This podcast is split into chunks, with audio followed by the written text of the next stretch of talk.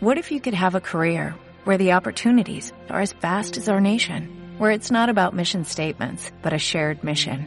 At U.S. Customs and Border Protection, we go beyond to protect more than borders, from ship to shore, air to ground, cities to local communities. CBP agents and officers are keeping people safe. Join U.S. Customs and Border Protection and go beyond for something far greater than yourself. Learn more at cbp.gov/careers. Buenas, bienvenidos al último programa de esta temporada de los héroes del dividendo. Hoy vamos a responder las preguntas que han quedado pendientes de este año para poderlo cerrar bien de cara a septiembre. Ahora disfruta del programa y como ya he dicho, nos vemos en septiembre. Bienvenidos a los héroes del dividendo. Hoy programa número 51. Preguntas de los oyentes. Con Gorka, Andrea y el aquí presente, el loco del dividendo.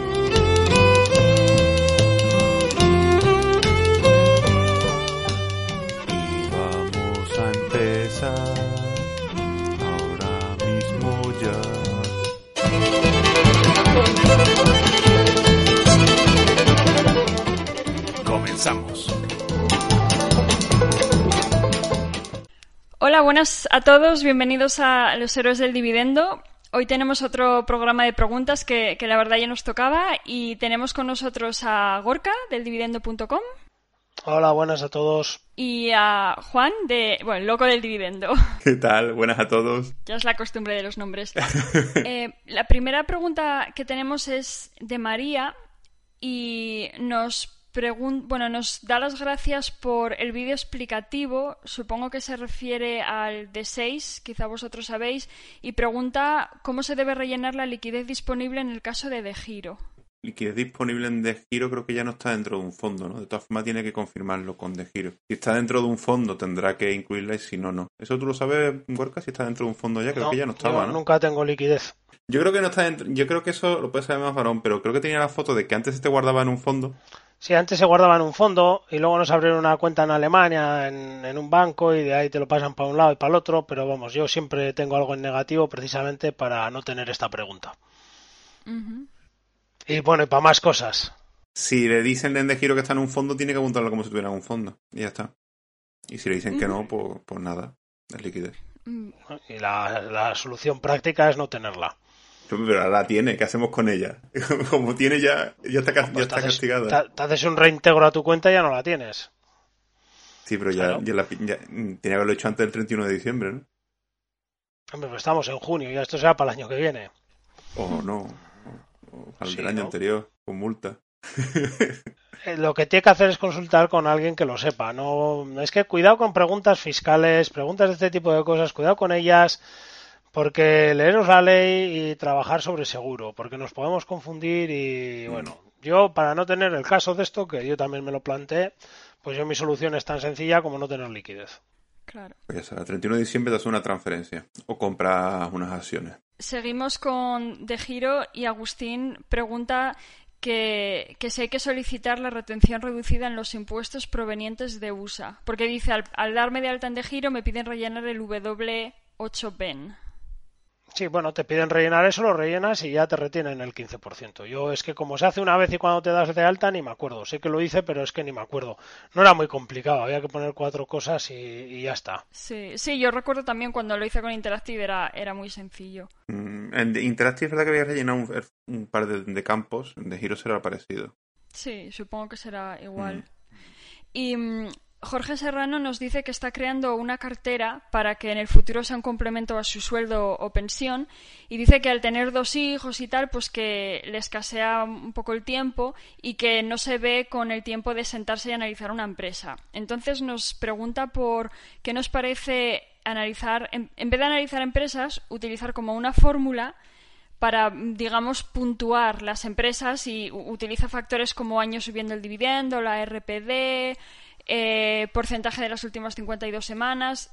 No sé, de- no, la verdad no sé de dónde sacó esa fórmula. Yo le diría que utilizar una fórmula, digamos, que tú te has inventado me parece un poco arriesgado. Y, y, quizás si no tienes tiempo suficiente, igual esa estrategia no es para ti, Jorge. No sé, ¿qué pensáis vosotros? Que no hay fórmulas mágicas. Esa fórmula es mirando todo por el retrovisor.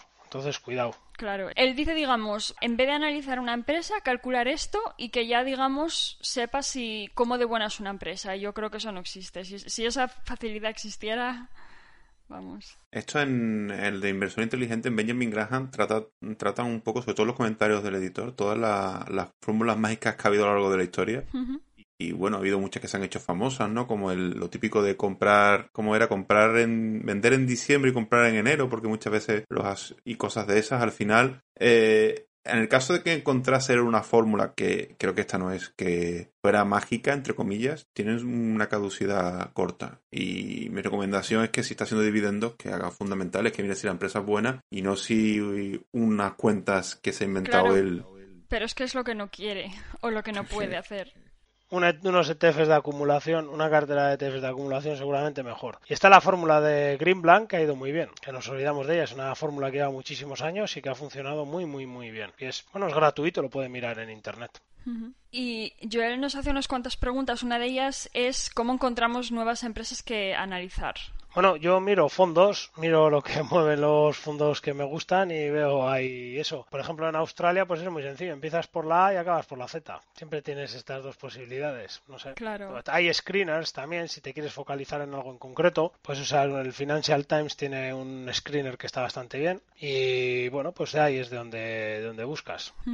Hombre, yo mm, no sé cuántas empresas querrá tener él, pero es que si te metes en el ranking de Gorka, te metes en el de Barón, te metes en el Dividend Estrella, te salen más de 100 empresas. Si encima Claro. metes a Castur y metes algún influencer más que tiene cartera, no, no para copiar, digo para analizar tú, ya te pueden salir más de, de 200. Yo soy muy de mirar, claro, yo soy muy de mirar a la gente, ¿no? Entonces yo sigo mucha gente y, y cuando y interactúo con muchas personas, sobre todo con el Discord y tal, y cuando alguien habla de una empresa que desconozco, pues bicheo. Y siempre me llegan. Y luego hay mucha gente que te recomienda cosas y la miras. Y luego, en, si te interesan los aristócratas, el del, di- eh, del dividendo tiene el Aristopack en su web que te puedes descargar, que es un Excel con tropecientas empresas.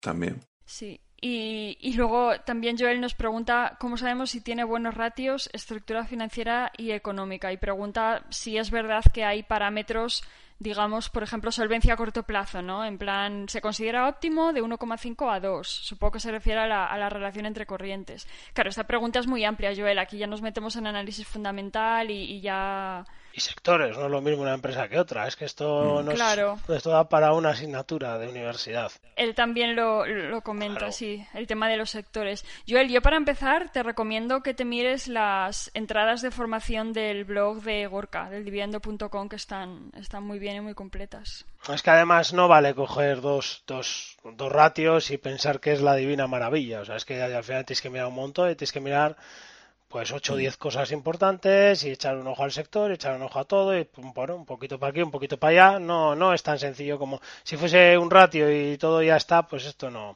Es que si, mm, si miramos una empresa hay que mirarla bien. Mirar dos cosas, pues si no mirar nada, pues es parecido. Entonces eh, hay que saber lo que uno tiene entre manos y esto tiene un coste de conocimiento y de tiempo. Entonces, bueno, Claro. es lo que hay. Y pregunta también cómo saber si una empresa está cara o barata y menciona el tema de la media móvil de las últimas mil sesiones de Gorka, pues ahí lo tienes, Joel, esa sería una, una opción. También podríamos nombrar la de la de rentabilidad de los últimos años, el YER que en los últimos años, el precio, están, hay más cosas, ¿no? Pero a mí, por ejemplo, la que hace varón del YEL, la hemos comentado ya alguna vez, pero me parece bastante guay. Aparte de la media de las mil sesiones de Gorka, el PER también lo puedes mirar.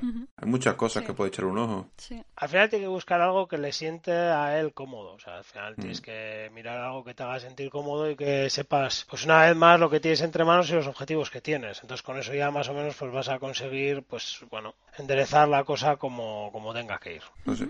Y luego también pregunta si cuando compramos acciones de una empresa las seguimos, digamos, seguimos sus- las noticias, ¿no? Sobre esa empresa. Aquí hay debate, porque yo, yo sigo todas las noticias normalmente de la empresa, pero Gorka dice que no hay que leer nada de eso. No, yo no leo absolutamente nada. Hombre, de vez en cuando igual algo, ¿no? Pero no, no, no. Si no lees nada de eso, ¿cómo te enterarías de algo como lo de AT&T? Que una empresa va a separarse en dos y va a vender, ¿no te enteras? Ya te manda el broker una notificación. Pero te enterarías un año después, porque AT&T avisa un año después, antes. Pues no, pues bueno, y habrá algún resultado trimestral o algo, que me lo digan. Yo los trimestrales más o menos sí lo leo. Yo leo informes oficiales. Yo noticias eh, que escribe un periodista que no tiene ni idea de inversión, no hay más cosas mal escritas que bien escritas, no, no pasa. Sí, pero, sí, pero cuando hay una noticia de estas, eh, luego te metes tú en la página de la empresa y la página de la empresa tiene comunicados de prensa donde dicen estas cosas. Sí, sí, hombre, puede haber algo que, hombre, pues el caso de AT&T, que al final, pues por una forma o de otra te enteras, pues me voy a la web de la oficial y pues en ese caso que es una noticia muy gorda, sí, pero yo todo esto de la cantidad de chorradas que se publican, se publican, yo ni las miro, lo, tacho y lo tiro toda la basura. Eso es, vamos, eh, qué nombre, ¿no? Yo compro las empresas con suficiente margen de seguridad como a que una noticia minúscula no me afecte. Si no, no la compro. Y, ya está. O sea, es que no, a veces igual, normalmente con esto me entero porque hay una caída muy gorda, y entonces cuando hay una caída muy gorda, miro a ver qué ha pasado y pues enseguida encuentras algo, pero que no.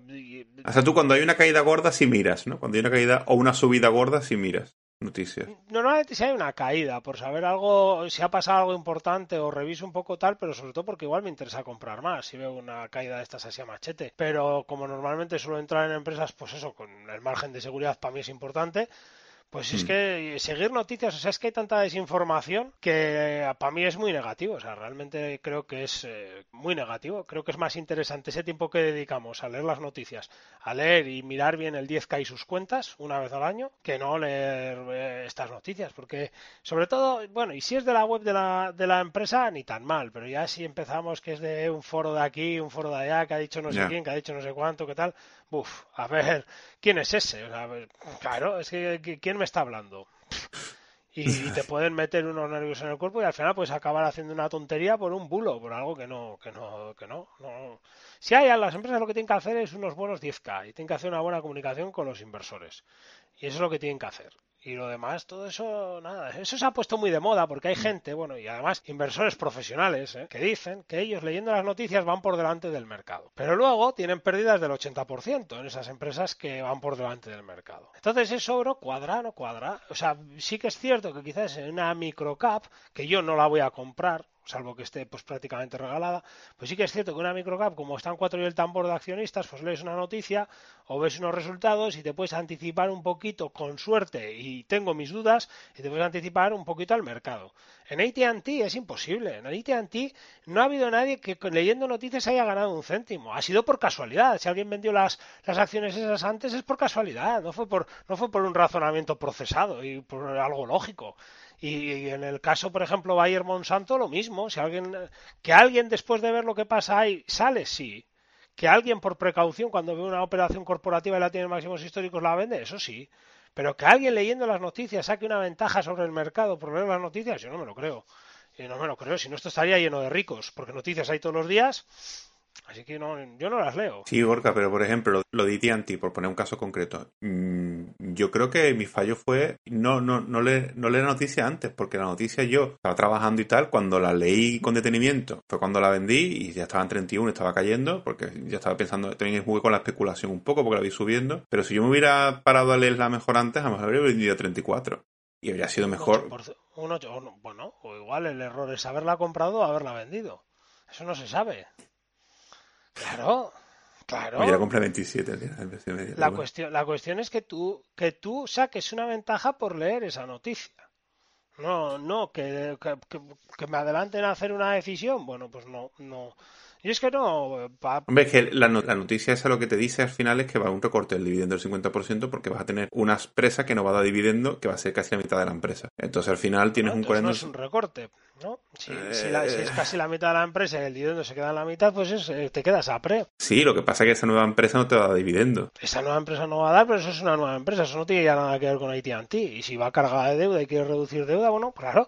Pero es que vamos a ver una cosa, si tenemos una empresa con, ¿cuántos son? 160 mil millones. ¿Eh? pues por ahí, ¿no? 160 mil millones de dólares de deuda, pues igual tenemos que empezar a pensar que, puede haber un problema para pagar el dividendo, sin que digan ninguna noticia, ¿eh? viendo el balance solamente, igual que Geo, tú recordarás cómo Sí, pero AT&T, pero AT&T tiene un calendario de deuda muy asumible.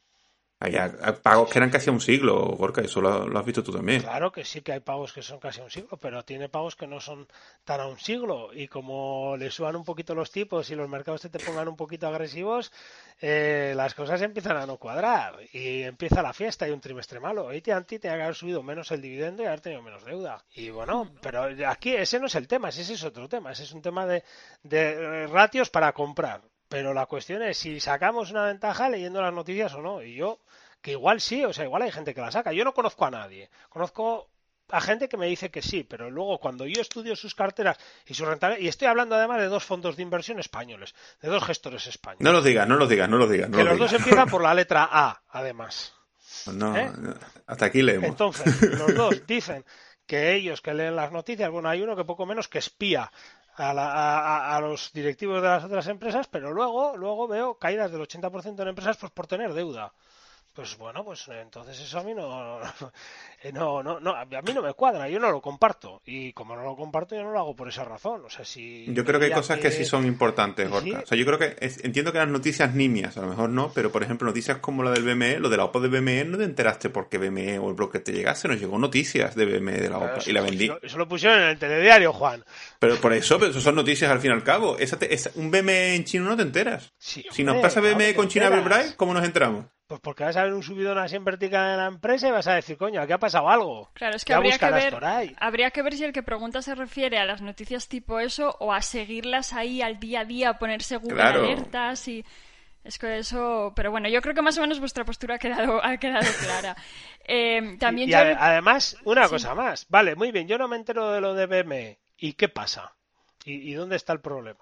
Claro, porque fíjate, el que vendió al principio si hubiese vendido con el COVID, fíjate que bien le había salido. O sea, el que no se enteró, que se esperó hasta que todo pasó, pilló el COVID y compró más barato la rotación. O sea, fíjate, o sea, el caso de BM. Y si no me entero, ¿y qué pasa? Si es que ya al final, el tipo de noticiones gordos, estos te enteras, porque al final, hombre, quieras que no, todos entramos. Yo por lo menos una vez al trimestre echo un ojo a mis empresas. No te voy a decir que me mm. ponga una mañana con cada una, pero sí me dedico pues una mañana para todas. Y, miro, y si hay una que ha pasado algo en la cotización, pues esa la voy a mirar un poquito más.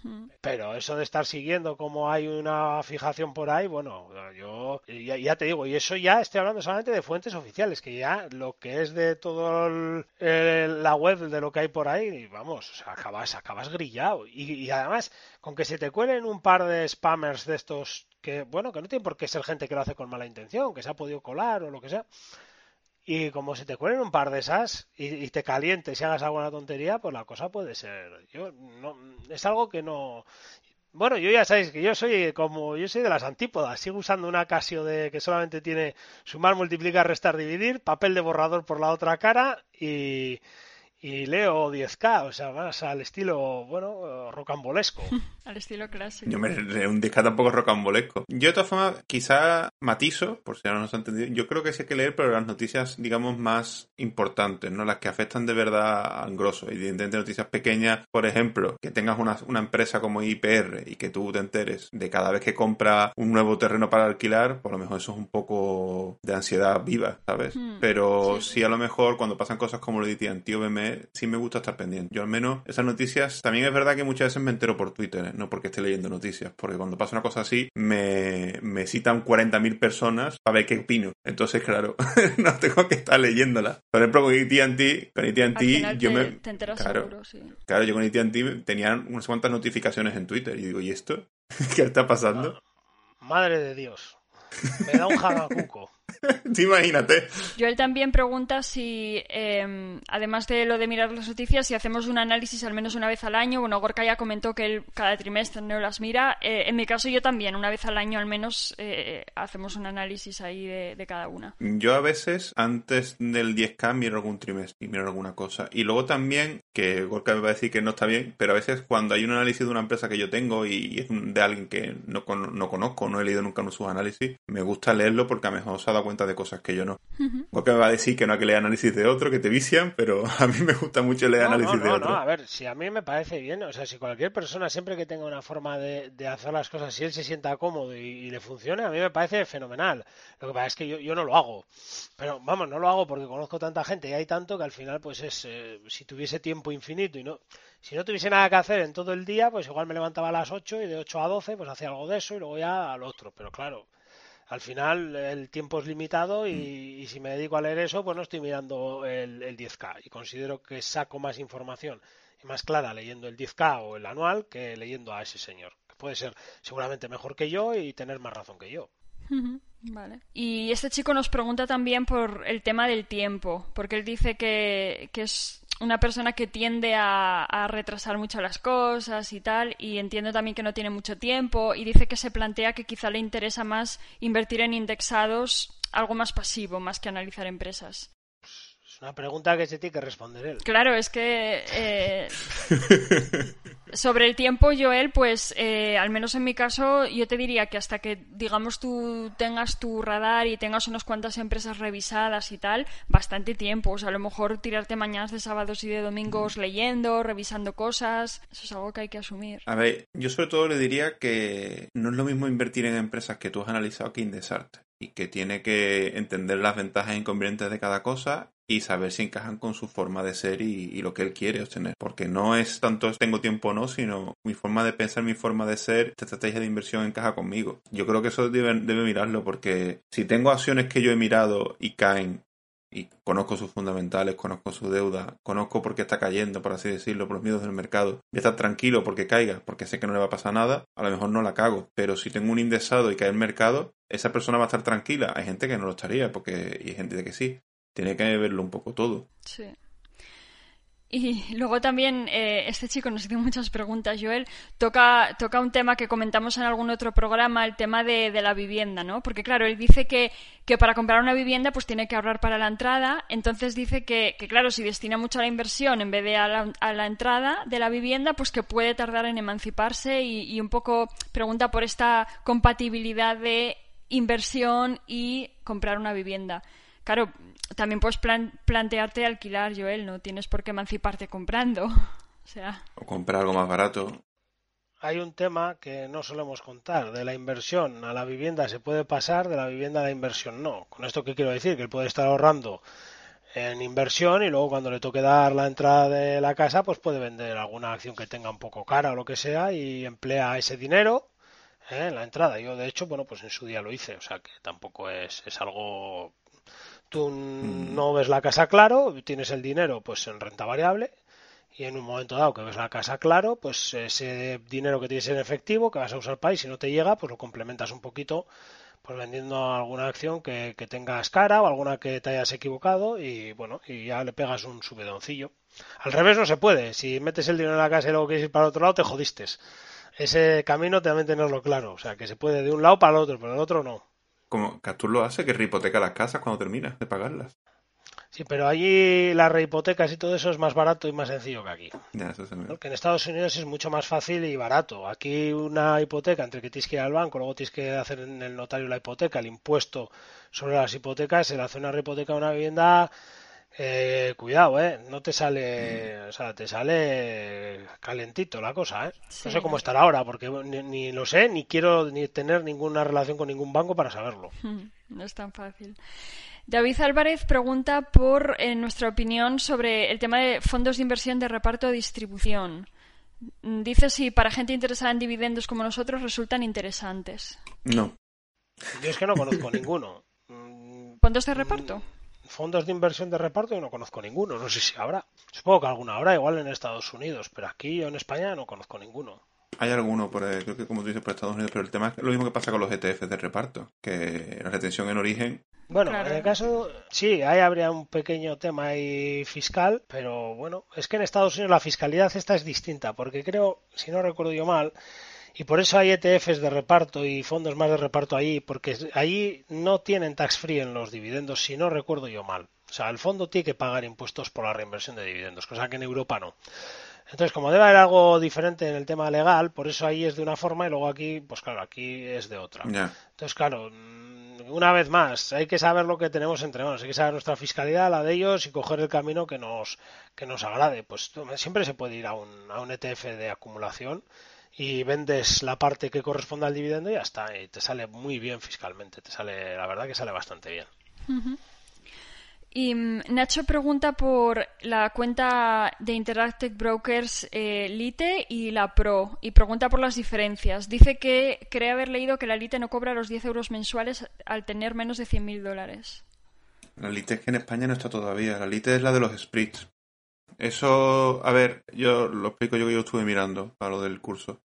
A ver, hay tres cuentas ahora mismo en Interactive Broker. Eh, la Lite, la, la normal y la con margen, ¿no? Y la que tienes con margen, digamos, con cartera, tienes que tener más de 100.000 y entonces ya no te cobran los 10 dólares. La otra, la, normal o margen, serían las que tenemos en la medida de los mortales. Y la light es una que no te cobran comisiones, pero que te están haciendo son los split. Los split es lo que te hacen otros brokers, como eToro o otro, que lo que hacen es que te compran más abajo de lo que tú has puesto de orden y luego lo que hacen es que esa diferencia se la están quedando. Por ejemplo, si tú compras una acción de AT&T, pones el precio a 30, ellos la compran a 29 o 28 y luego te la, la ponen a ti a 30. Entonces ese dólar o dos dólares se lo están quedando de comisión. Entonces al final sale más caro porque te están Robin, lo de Robinhood también lo hace así, que es la que usa Capture. Te sale más caro al final porque pagarías menos de comisiones en Interactive Broker, por ejemplo. Que pagas 35 centavos. Te cobrarían, o sea, esa diferencia son centimillos, ¿no? No. Yo no sé si son centimillos o no. Depende. A ver, en, una, en AT&T, que es una acción muy líquida, pues yo creo que serán, mm, pues eso, incluso medio céntimo. Pero te puedes ir a acciones no líquidas y ahí sí que la cosa puede ponerse tal. Y luego hay veces, si tienes la mala suerte, que, que es raro que suceda, a veces sucede que eh, la pones en un gap, que justo te pide un gap, por ejemplo, el día este de la caída de AT&T, si te pilla ahí en medio del gap, pues ahí sí que te puede ser un castañazo. Pero estadísticamente la probabilidad es muy baja, pero bueno, existe. No, pero es que esta gente lo que hacen es que viven de eso, su comisión es cobrarte el split. Eh, al final eh, hay que saber lo que uno hace. Yo los split prefiero huir. Creo que al final te sale más Generalmente son brokers que buscan mucho más que el inversor a largo plazo están buscando el trader. ¿eh? Sí. Claro, que operen mucho. Buscar un, Hombre, cualquier broker es bueno si se adapta a nosotros, pero generalmente, bueno, también qué diría yo, porque no sé si hay algún broker que se centre en nosotros, yo creo que no hay ninguno. Pero bueno, pues que sea un poquito más decente. Vamos a decirlo así, más... Por lo menos que no le molestemos. A Interactive no le molestamos. No, pero también está bastante más centrado en nosotros que es su negocio, claro. Como bueno, lo que les da comisiones, a ver, claro. Em, vamos con Uriol, que nos dice que, bueno, que está el día ya con nuestros podcasts y que se encuentra listo, ¿no? Para, para empezar con la estrategia. Dice que tiene una capacidad de inversión de 500 euros al mes hasta finales de 2023, donde podrá ahorrar eh, más. Y pregunta por qué broker le aconsejaríamos empezar. Uf, complicada pregunta. Porque, a ver, eh, primero, a ver, la mayoría le, podría decir, mira, ING Direct, el Bank, ClickTrade, para que se quita el tema del D6 720. Yo empecé con ING Direct porque yo quería tener una sede cerca de casa en la que yo me pudiera acercar a preguntar cosas. Y, me daba esa cierta tranquilidad. Hace cuando ibas un tiempo te das cuenta que eso no te aportaba nada y que al final yo no fui nada más que el primer día a hacerme la cuenta y no volví a ir nunca a esa sede. Todo lo hice por teléfono o por chat. Entonces, yo sinceramente, mi consejo es que se fuera un Interactive un de giro pero eh, seguramente él esté más cómodo en Unige Direct si es la primera vez que lo hace. También es verdad que Interactive con unos 500 nada más va a superar un 1%. Yo estaría con, yo estaría en Interactive de todas formas, ¿eh? No querría estar en un broker diferente ahora, pero yo es que amo, mucho Interactive Broker ahora, así que no soy imparcial. No sé si Gorka quiere decir otro. No sé, pero bueno, tiene que buscar algo que se, que se adapte a sus necesidades. Es que tiene que plantearse si le apetece hacer el D6, si le apetece hacer el 720 en su día, si le apetece tener que meter en la renta los dividendos a mano, si, o sea, si le compensa para esos 500 euros, pues puede empezar con en My Investor con unos fondos indexados y cuando llegue a 1000 vende esos fondos indexados y, con ese dinero y lo de y, los mil, pues ya puede empezar en Interactive. Pero él dice, él dice 500 al mes, ¿eh? Él dice 500 al mes. Claro, pero pues. sí, que dice que hasta, sí que dice que a finales de 2023 podrá empezar a ahorrar mil mensuales. Claro, pues entonces puede hacer dos años que va aprendiendo en MyInvestor, va poquito a poco, para aquí para allá, con unos indexados a un fondo de inversión o tal cual, va haciendo una masa, va haciendo ya una pequeña masa, y luego cuando llegue el 2023, que ya tiene más ahorro, dice, pues ahora quito esta masa y empiezo a invertir en Interactive, y ya tengo un dinero para empezar, y aparte ya pues me voy a aguantar, o me voy a de giro, o, o me quedo en donde estoy, o, me, o, prefiero Click Trade o ING para no tener que rellenar ningún papel y listo. Eso, son cosas muy personales. Es que son cosas muy personales porque luego cuando, cuando la gente no puede dormir porque tiene que hacer el 720 o no sabe cómo meterlo en la renta y se tiene que pagar un asesor financiero o fiscal que te pega un castañazo porque no lo has buscado hasta el último momento, pues luego llegan las manos a la cabeza. Son cosas que se preparan con mucha antelación, bien pensadas y luego que si para cambiar a mejor siempre hay tiempo. Claro, sí, Va, a ser cuatro duros de impuestos. Ojalá sea mucho de impuestos, que eso es que ha ido muy bien. Miraría, Auriol, lo difícil que te podría resultar rellenar esos formularios y hacer cuentas sobre cómo te impactaría la comisión de Interactive Brokers de 10 euros y, bueno, si tienes menos de 100.000 euros en, en la cuenta. No, pero si al final lo que dice él es que Interactive Broker va a estar solo hasta el 2023, que son dos años, por así decirlo, 2021 y 2022, con los 500, pero luego hasta con 1000 a lo mejor sí les merece la pena.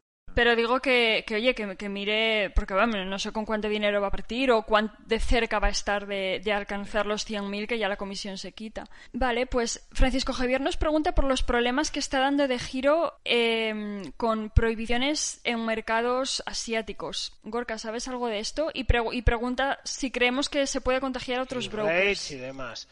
Eh, De Giro ha tenido unos años malísimos porque es un broker joven, ¿eh? tengo que poner muchas cosas en orden. Tenía, tenía empresas opadas todavía admitidas a cotización, cosa que la mayor parte de los brokers no te hacen. Tenía un montón de, de, cosas extrañas por ahí. Lo que ha hecho ha sido una limpieza y poner todo en orden, mandando unos emails muy tremendistas, unas listas interminables y nos ha puesto a todos como locos. Eso lo ha hecho muy mal. O sea, y eso es la novatada mm. de gente nueva y que no sabe muy bien lo que tiene entre manos. Entonces, ese broker de Giro no es Interactive Brokers. De Giro está empezando, no se entera todavía de mucho, van aprendiendo, lógicamente, van cogiendo experiencia. Es un broker muy barato y es un broker que te permite invertir pues prácticamente desde 100 euros. ¿eh? Eso no es Interactive Broker. Interactive Broker, pues ya tenemos que hablar de alguien que pues que obtiene 1000, 1500, 2000 al mes o tiene ya un dinero para empezar a invertir con ellos, ¿vale? Esa es la diferencia. Eh, yo no he tenido ningún problema con, con, todo este tipo de cosas. O sea, me mandaron una lista, me pusieron del hígado, eh, me puse que malísimo porque era una lista interminable de cosas que dejaban de cotizar, que si esto, que lo otro, que lo demás allá. Y lo que han hecho es, pues empresas que cotizaban en mercados donde no había liquidez y no había nada, pues las han quitado. Ha sido muy, digamos, muy fantasioso, muy visible. Pero, por ejemplo, todas las chinas que tengo yo miradas, pues todas se pueden comprar en, en The O sea, que ya veis que la realidad es que ha sido pues un mucho un tumulto de aire y luego poca chicha. Yo ya os digo que de toda mi cartera no ha habido ni una sola empresa afectada. Con lo cual, pues bueno, pues es, es lo que hay. Si se puede confiar, pues hombre, pues están aprendiendo. Sí que al principio es un poco susto y muchas veces, muchas veces los clientes todavía no sabemos leer bien estos emails y, y nos cuesta. Yo ha habido veces que los he tenido que leer tres y cuatro veces para empezar a entenderlos porque los ponen muy legal y esto cuesta. Entonces, en ese sentido, Interactive lo tiene todo mucho más controlado porque es un broker que lleva muchísimos años y entonces todo esto que a De nunca le ha pasado, a Interactive le han pasado muchas veces y ya sabe todo. Entonces, bueno, pues eh, por un lado es más barato, más asequible y por otro lado, pues tiene estas cosas. Pues es lo mismo. No es lo mismo comprarte un low cost de coche que pues vas a tener que llamar por todo esto que comprarte un coche super mega probado de, de Lexus o de Toyota que está todo súper probadillo. Pero ¿cuál es la diferencia? Por la viruta pues es que aquí es lo mismo. Claro. Y Alejo nos pregunta, ¿a partir de qué rentabilidad por dividendo valoramos como interesante? Depende de la empresa, ¿no? Sí, depende de la empresa. Pero bueno, sí que hay. Yo, por ejemplo, nunca he comprado algo menos de un 2,5, por ejemplo. No sé si tenéis ahí un mínimo que os marquéis. Mm, yo he comprado alguna cerca del 2. Yo hasta el y... Corca, que te van a llamar value. Bueno. no provoques.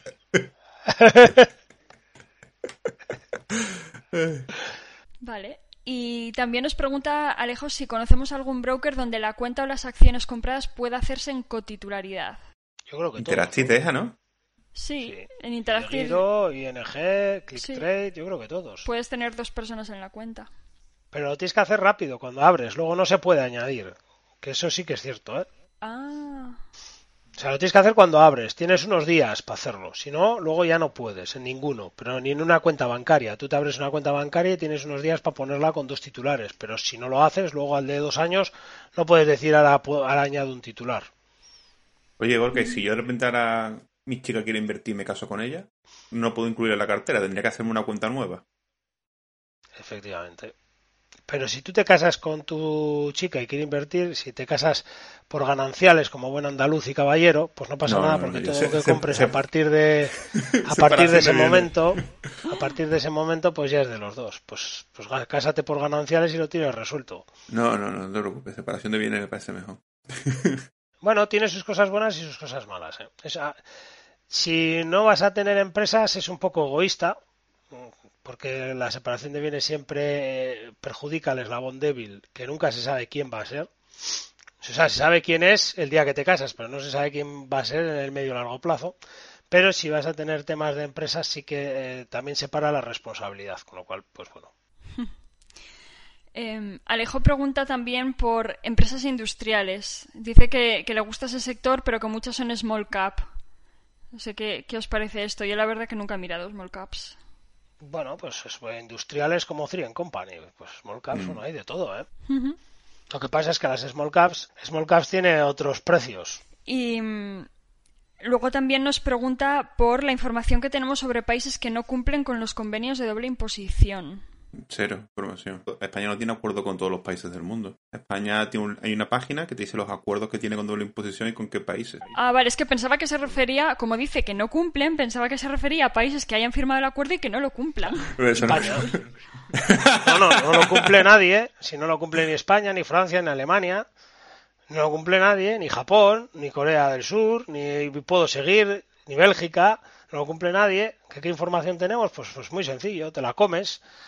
ya está, sencillo. Puedes ir a protestar al Parlamento a ver si la cumplen. Vas de uno al otro a ver con una pancarta o algo. Pero si os devuelven la doble imposición, ¿por qué dices que no la cumplen? No la cumplen porque solamente tendrían que retener un 15. Y España, por ejemplo, retiene un 19. Y Alemania no tiene más. Y Bélgica, y Bélgica un 30. Tú realmente luego lo puedes recu- recuperar diciendo que eres español en Alemania y tal, y meterte en jaleo claro, con ellos. pero lo que tiene que hacer es lo que dice el, el convenio de doble imposición de no retener más del 15%. Ya está. Mm. Ese es el tema, no hay más. Lo puedes recuperar, claro que lo puedes recuperar. Bueno, pero veamos, o sea, ha habido juicios de gestoras por millones de euros para recuperar esto. ¿eh? O sea, no, no es una broma que digas, no, es que lo puedes recuperar. Es que hay gente que publica por ahí y que te pone, no, lo mandas aquí, sí, lo mando en qué lo mando, en danés. Que contrato un traductor para que me lo ponga en danés, lo mando para allá y contando que no se pierda y que me paguen. Para recuperar, pues eso, pues no, no. O sea, y ha habido juicios de muchas gestoras a cuenta. De hecho, de hecho, si, si por ejemplo inviertes en ClickTrade, eh, ClickTrade tiene contratado una empresa que ya automáticamente eh, se encargan ellos y se quedan, no sé si es la mitad de lo que recuperan. O sea, vete haciéndote una idea cómo está el panorama para que haya una empresa para gente profesional ya o semiprofesional que te cobra la mitad de lo que recupera. Pues sí, eso, que mandas un papelito y viene todo perfecto. Pues eh, bueno, puede que algún país sí, alguna vez sí, pero no os hagáis. Yo no tendría demasiadas esperanzas e ilusiones sobre ello. Y también nos pregunta qué opinión tenemos a los holdings, si son válidos para esta estrategia. Dice que al tener muchos negocios suelen tener algunos de gran calidad y muchos dudosos, lo que le hace difícil su valoración. Adán era holding, ¿no, Orca? Sí, los holding tienen una característica, y es que si son grandes hay muchas veces que cotizan por debajo de la suma de todo lo que tienen. Y ahí es donde está la gracia y lo interesante de los holdings. Como Pues puede sucederte, por ejemplo, en Beijing, si comparas Beijing Enterprises con Beijing Water. Eh, Estás mucho más diversificado y además estás comprando más barato que lo otro. Entonces esa es una cuestión que está muy bien. En CK la CK, en el número 1 y CK Infrastructure, te pasa exactamente lo mismo. Puedes comprar una o la otra, pero bueno, yo en el momento en el que lo miré, eh, la número 1 está cotizada mucho, muy por debajo de la suma de los otros juntos. Con lo cual, esto sucede mucho en los holdings y hay quien dice además que tiene que ser un 20%, algo así, no sé. En algún sitio he leído de estos que es mejor, bueno, pues no sé si es mejor o peor leer, pero bueno, algo he leído por ahí. Y con Berkshire, por ejemplo, sucede lo mismo. De hecho, Berkshire en el COVID y bastante después del COVID se pudo, se pudo comprar con un descuento, pero muy guapo. De hecho, yo compré. Porque el descuento era que ya esa, esa brecha se ha cerrado. porque había mucho descuento. si tú sumas lo que valen las participadas de Berkshire, la liquidez que tiene Berkshire, y luego le haces una estimación a la parte que no cotiza, pues veías que estabas comprando con un descuento eh, potente. Entonces, bueno, pues en esos momentos los holdings suelen ser bastante interesantes. ¿Sabes qué lo voy a decir, no, Gorka? ¿Qué? ¿Qué vas a decir? ¿Cuál? Ver, Berkshire muy dividendero no es comprarla. Sí, pero vamos a ver si los dividendos están ahí. Sí, pero o sea, no los cobro yo. Efectivamente no los cobro yo, pero bueno, mm, Versailles es como un ETF de acumulación. Sí, pero vamos. Pero vamos a ver, Juan, esto es, esto es como ir nosotros al monte a comprar setas y encontrarse un billete de 50 euros. Pues coges tú las setas que yo cojo el billete. No, es que hemos ido a coger setas, ¿vale? Pues tú coges las setas que yo me quedo el billete. Claro, pues bueno, hay veces que estas cosas suceden. No es porque Verse es una, una, empresa que me gusta, pero bueno, pues esto ha podido suceder.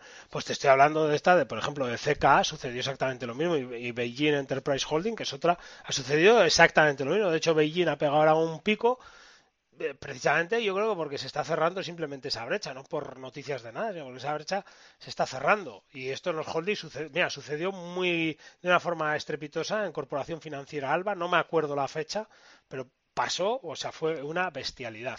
Y en su día, en su día pasó también con ACS, que si tú sumabas las participadas en Avertis más lo de mm. Iberdrola, ¿eh? que es, bueno, para mes lo explicó además en una charla, pues sucedió exactamente lo mismo. Te salía mejor comprar acciones de ACS que acciones de Iberdrola. Entonces luego, cuando esa brecha se cierra, si te interesa Iberdrola, vendes ACS y entonces ya compras las de Iberdrola.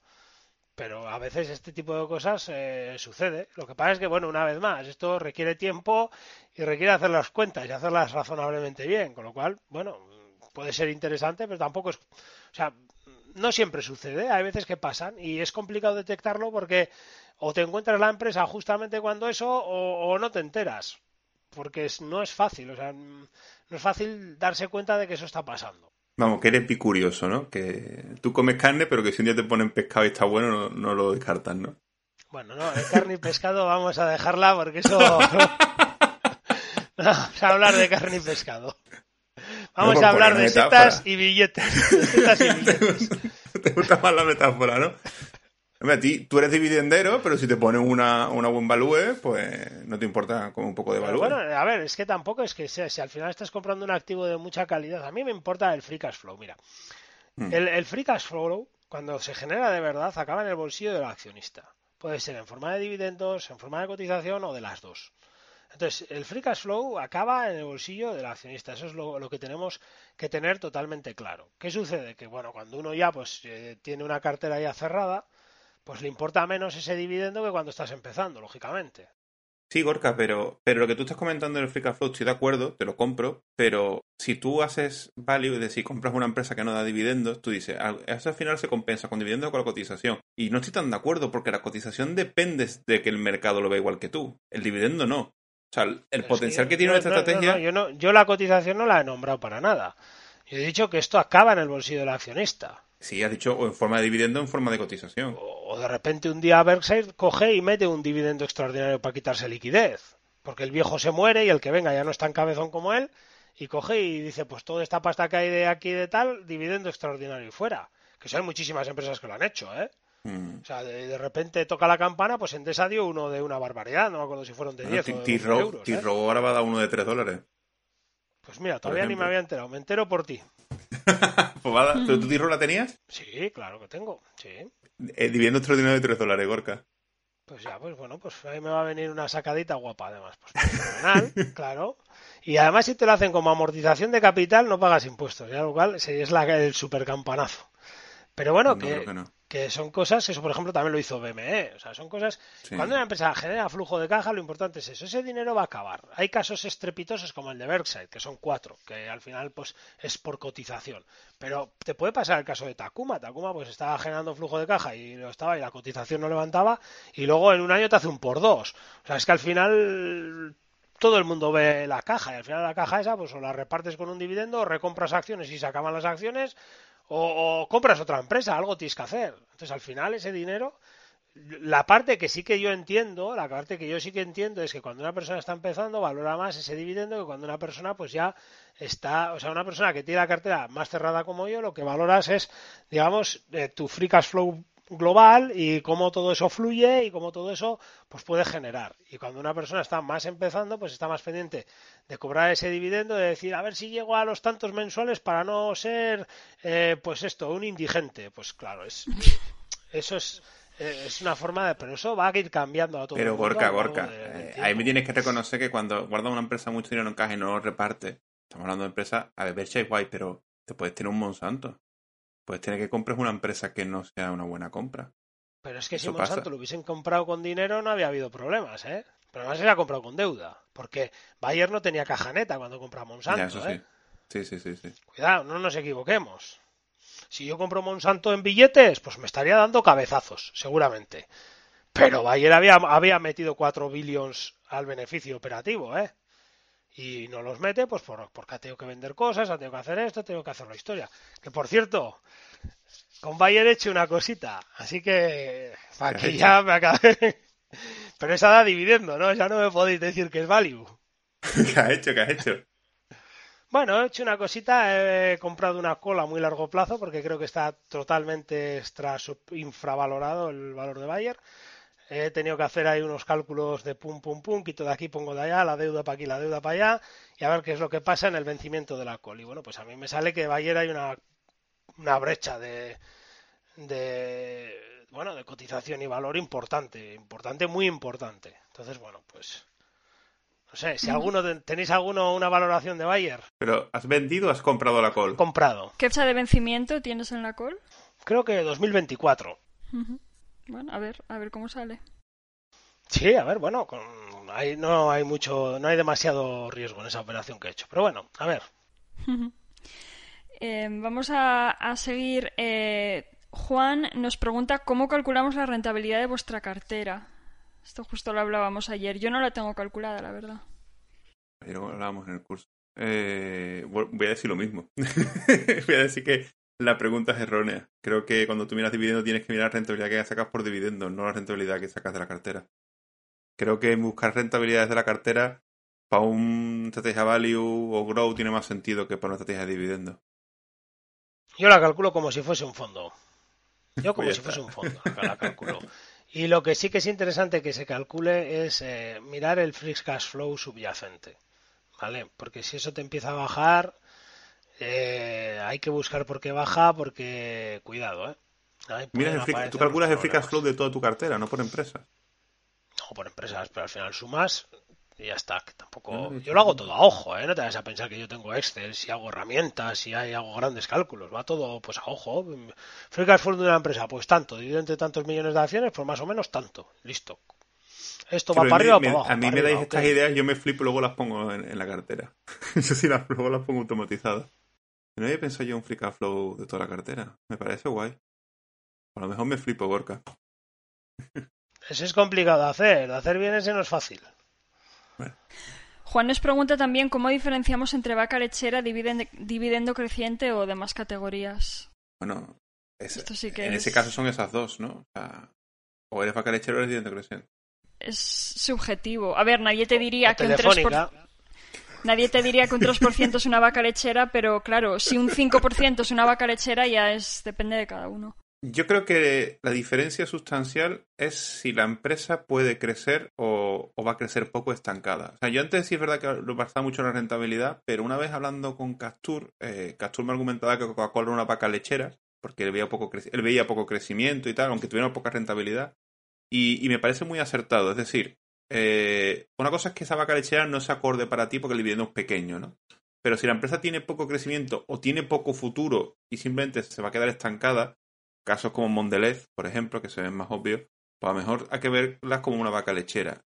Y si la empresa tiene mucho crecimiento y, y va aumentando mucho el dividendo año tras año y, y tú ves que va a crecer, habría que verla más como un dividendo creciente. Más que mirar a la rentabilidad. Yo creo que hay que hacer eso. Ahora no sé si, si Gorka o tú ves si otra cosa. Yo, yo voy a romper todo. Voy a romper todos los moldes.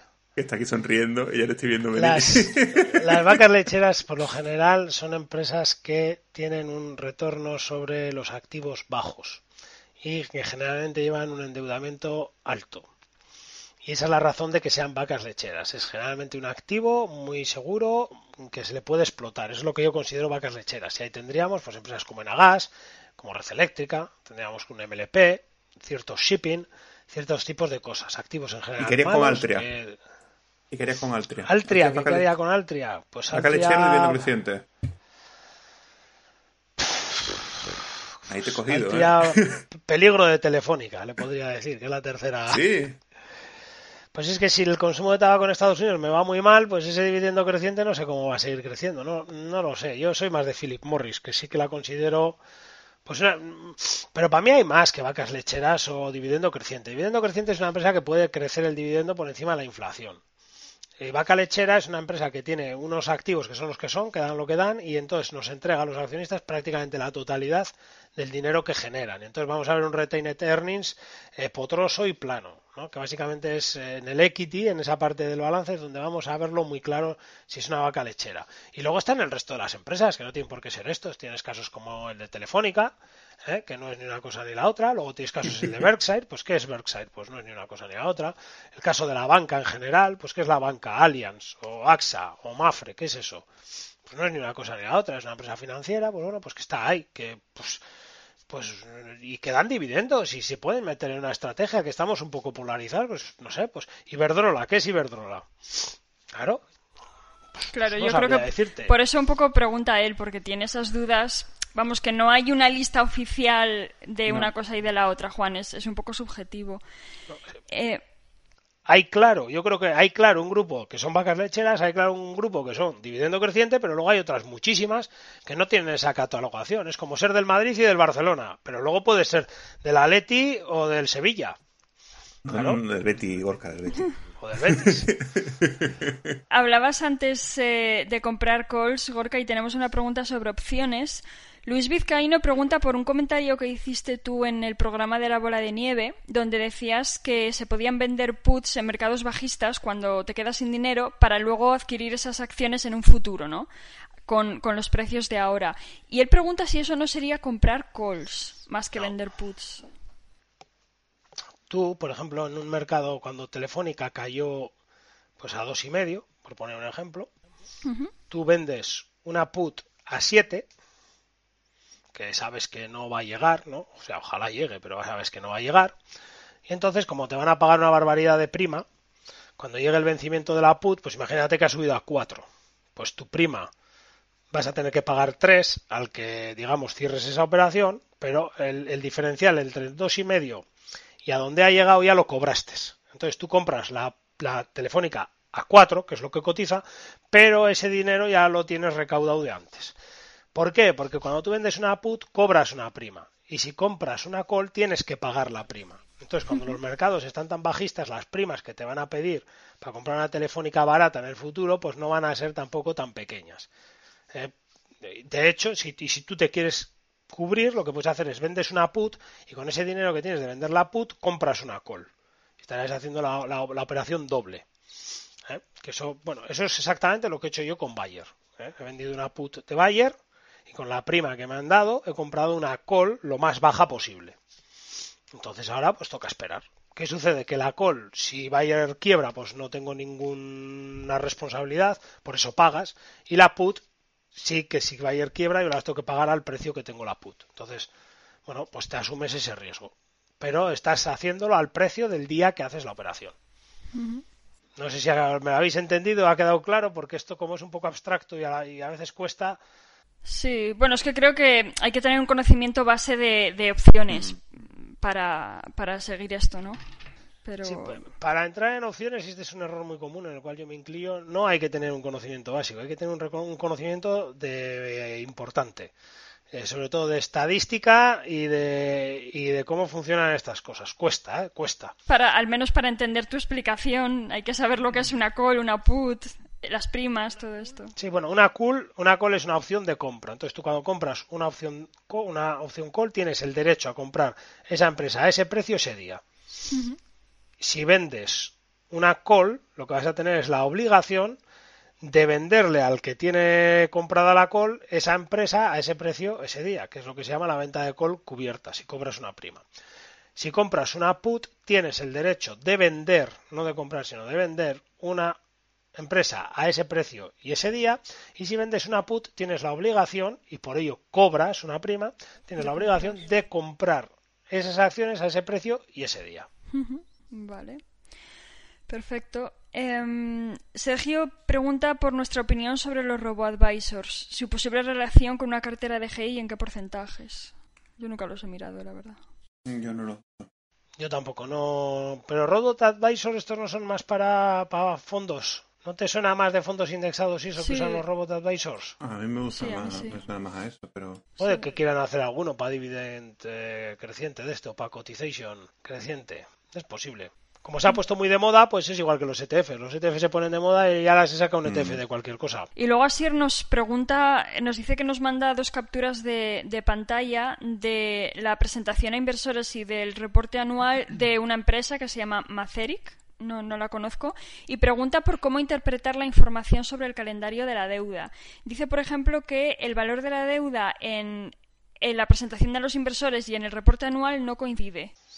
Aquí, aquí tiene que tener cuidado con las fechas, porque la deuda varía. Entonces, tú en el report anual te lo están dando a 31 de, de diciembre, por ejemplo, y si la presentación es en abril, pues ha podido variar. Claro, puede ser eso. Dice, para el pago de deuda de 2021 el valor en el informe anual es mayor que en el de la presentación. Sí, puede ser por, ese tema de han podido renegociar en esos meses hacia adelante, o lo, mm. que sea. Claro, es que Cuidado con las presentaciones a inversores. Cuidado con las presentaciones. Yo me fiaría del informe anual. Y entonces sabes que tienes esa deuda ese día. Lo que pase por después ya vendrá en el siguiente. O en las noticias que emiten todos los días, porque todo esto viene en las noticias. Pero si me las tengo que leer, pues me puedo colgar de. Es que yo sé que Juan aquí se nos ríe, pero es que tú entras en hechos relevantes en la Comisión Nacional, le pones Iberdrola y es que todas las semanas hay. Pues si tienes una cartera con 50 empresas y todas las semanas hay, pues 50 por, por, por 53 semanas, por 2.500. Pues, y pues, claro, pues eh, cuidado con estas cosas. Las presentaciones, ubícalas bien en las fechas. Hay, hay gente que no pone la fecha en las presentaciones, ¿eh? esto también es habitual.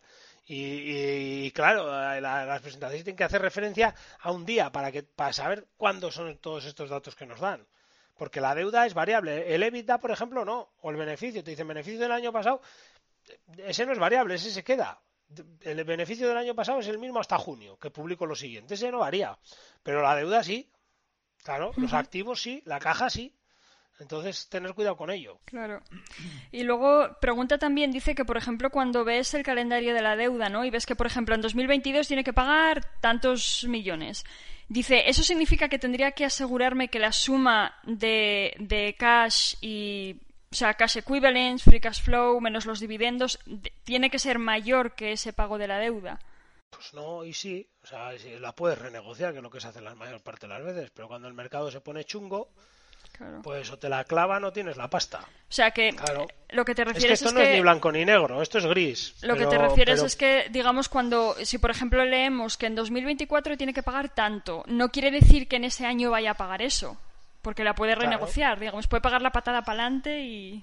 Eso es, o puede pagar un 25% y, ya y, con eso los bancos se calman, o puede incrementarla un 25% porque le dicen que ok, claro, pero yo, por ejemplo, a mí lo que me gusta, a mí, y a mí me gusta mucho, si seguramente esta pregunta venga porque me ha oído en algún sitio, es que el flujo de caja libre me llegue para cubrir el vencimiento de deuda, porque si tengo que suspender el dividendo, lo suspendo, pero que no me chantajeen con unos bonos que es pues una de las cosas que ha pasado en Geo y una de las cosas que ha pasado en Abengoa y bueno, en muchísimos sitios, ¿no? Y ese es el inicio de la decadencia. Entonces, que yo tenga dinero suficiente para que corto las recompras, corto la inversión y corto los dividendos y, cojo y pongo toda la pasta y te digo, ahora te largas de aquí. Ahora te largas de aquí que ahora no quiero tus bonos. El año que viene hablamos. Yo, yo pierdo un dividendo, pero tú pierdes un cliente de momento. Entonces, verás lo que haces y ya está. Pues, sobre todo en empresas que tienen los rangos un poquito altos. Si tenemos una empresa que tiene una vez EBIT, pues, pues a ese nadie le va a decir nada. Es que si si, a ese le dice a alguien algo, pues, pues no sé cómo andamos. Pero si estamos con empresas que tienen cuatro veces EBITDA, que las hay, y además en buenas listas, o, cuatro veces y media EBITDA, pues entonces pues eso te preocupa. Por ejemplo, Monsanto hace dos años eso preocupaba mucho, Monsanto en el año 2023 eso en teoría no tiene que preocupar nada Con lo cual, bueno, es lo que pasa. O sea, hay que tener una idea, pero sobre todo, pues es lo que comento, que, que si la empresa tiene una ABC bit, pues, pues todo el mundo te va a renegociar, no vas a tener problemas. Pero cuidado que si tienes cuatro. Cuidado si tienes cuatro y te viene un mal año, porque por el mal año se te puedes ir a cinco, y eso ya nos pone nerviosos a todos. Estás muy a merced de todo el mundo cuando no puedes pagar tu deuda. Em, David pregunta por Coca-Cola European Partners. Dice que se quedaron con la embotelladora de Australia que Gorka tienes analizada en tu web y he leído que esperan aumentar el dividendo. Sí, pasó. Fue una operación de estas que a mí no me gustan y pasó. Pues bueno, era una empresa interesante en Australia y bueno, pues ahora no está. Pues bueno, ya encontrado otra. Bueno, es un poco más emisora de CO2, pero bueno. O sea, sobre Coca-Cola European Partners, ¿la, miraste algo? No, no. no yo tampoco.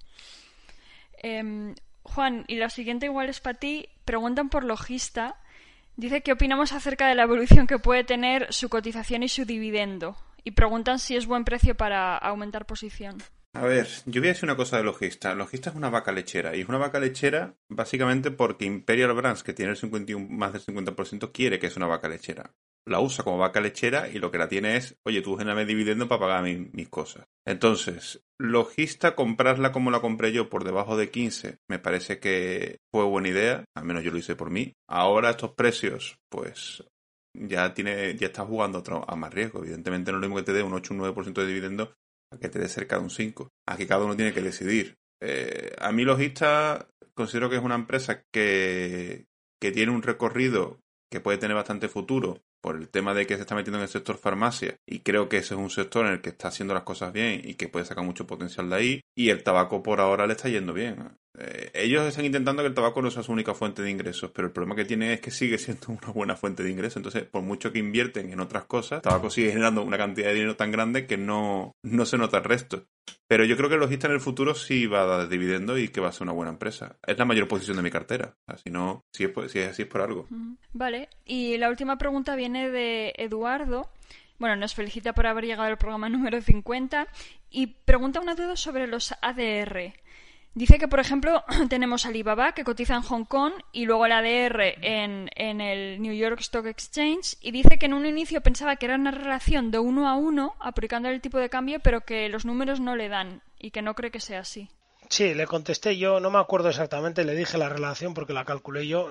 Hay muchos ADRs que no son uno a uno. ¿eh? Claro, sí. Entonces tiene que pasarlo a la misma divisa y hacer la división y te sale. No me acuerdo si era 7, 8, 9, algo así y, te sale. Yo le contesté porque yo me volví loco con, con BHP porque es una DR que yo tuve y era 2, era 2-1 si no recuerdo yo mal. Vale. Perfecto, pues estas eran todas las preguntas que, teníamos pendientes, algunas desde hace bastante tiempo, la verdad. Y, bueno, os queríamos comentar que no sé si es algo que ya dijimos por Twitter, no lo recuerdo, que nos vamos a tomar un descanso, chicos, después de, de este programa. Eh, Gorka ya se vuelve, se vuelve a ir. Eh, también, bueno, nosotros tres, los que nos quedamos por aquí, también queremos un, poquito de descanso. Así que la idea que sería volver por septiembre, ¿no? Sí, esa es la, foto. Ese es el plan. No sé si queréis decir algo antes de, de cerrar por las vacaciones. Sí, bueno, yo quiero agradecer a los Patreon que nos estáis apoyando al programa y, bueno, si alguien quiere ayudar al programa siempre tiene el Patreon. Quiero comentar que es verdad que dijimos que este programa iba a ser una entrevista en el anterior programa y no lo ha sido. Simplemente la persona que iba a venir a la entrevista, pues por temas de anonimato ha preferido no que no se emita su voz, así que se le respetará. ¿Qué vamos a hacer? Qué remedio, ¿verdad? claro. Oye, Dile que la, que la escriba, la, que nos la pone a la dictada y la, la, leemos, ¿no? Le ponemos una voz de loquendo, ¿no? Sí. Le difuminamos la voz. No, yo he hablado con él, estuve hablando con él hace poco además, porque y me dijo que, hombre, que a lo mejor en un futuro, quién sabe, pero que ahora mismo prefiere que no sepa su voz. No vamos a decir quién es, por si algún día viene, pero quiere decir él, porque lo diga él. Bueno. Perfecto, pues nada más por ahora. Muchas gracias a todos por, por seguir ahí. Muchas gracias. Venga, nos vemos. Hasta luego. Hasta luego. La canción del principio se llama Dead Birds y es del grupo The Way Down Wanderers.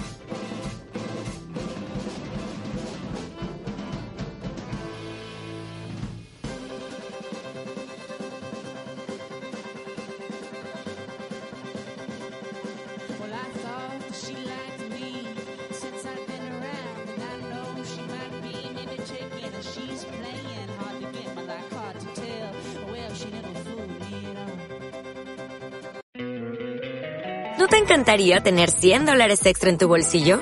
Haz que un experto bilingüe de TurboTax declare tus impuestos para el 31 de marzo y obtén 100 dólares de vuelta al instante. Porque no importa cuáles hayan sido tus logros del año pasado, TurboTax hace que cuenten.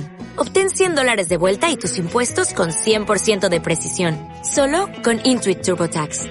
Debes declarar para el 31 de marzo. Crédito solo aplicable al costo de la presentación federal con TurboTax Full Service. Oferta sujeta a cambios o cancelación en cualquier momento.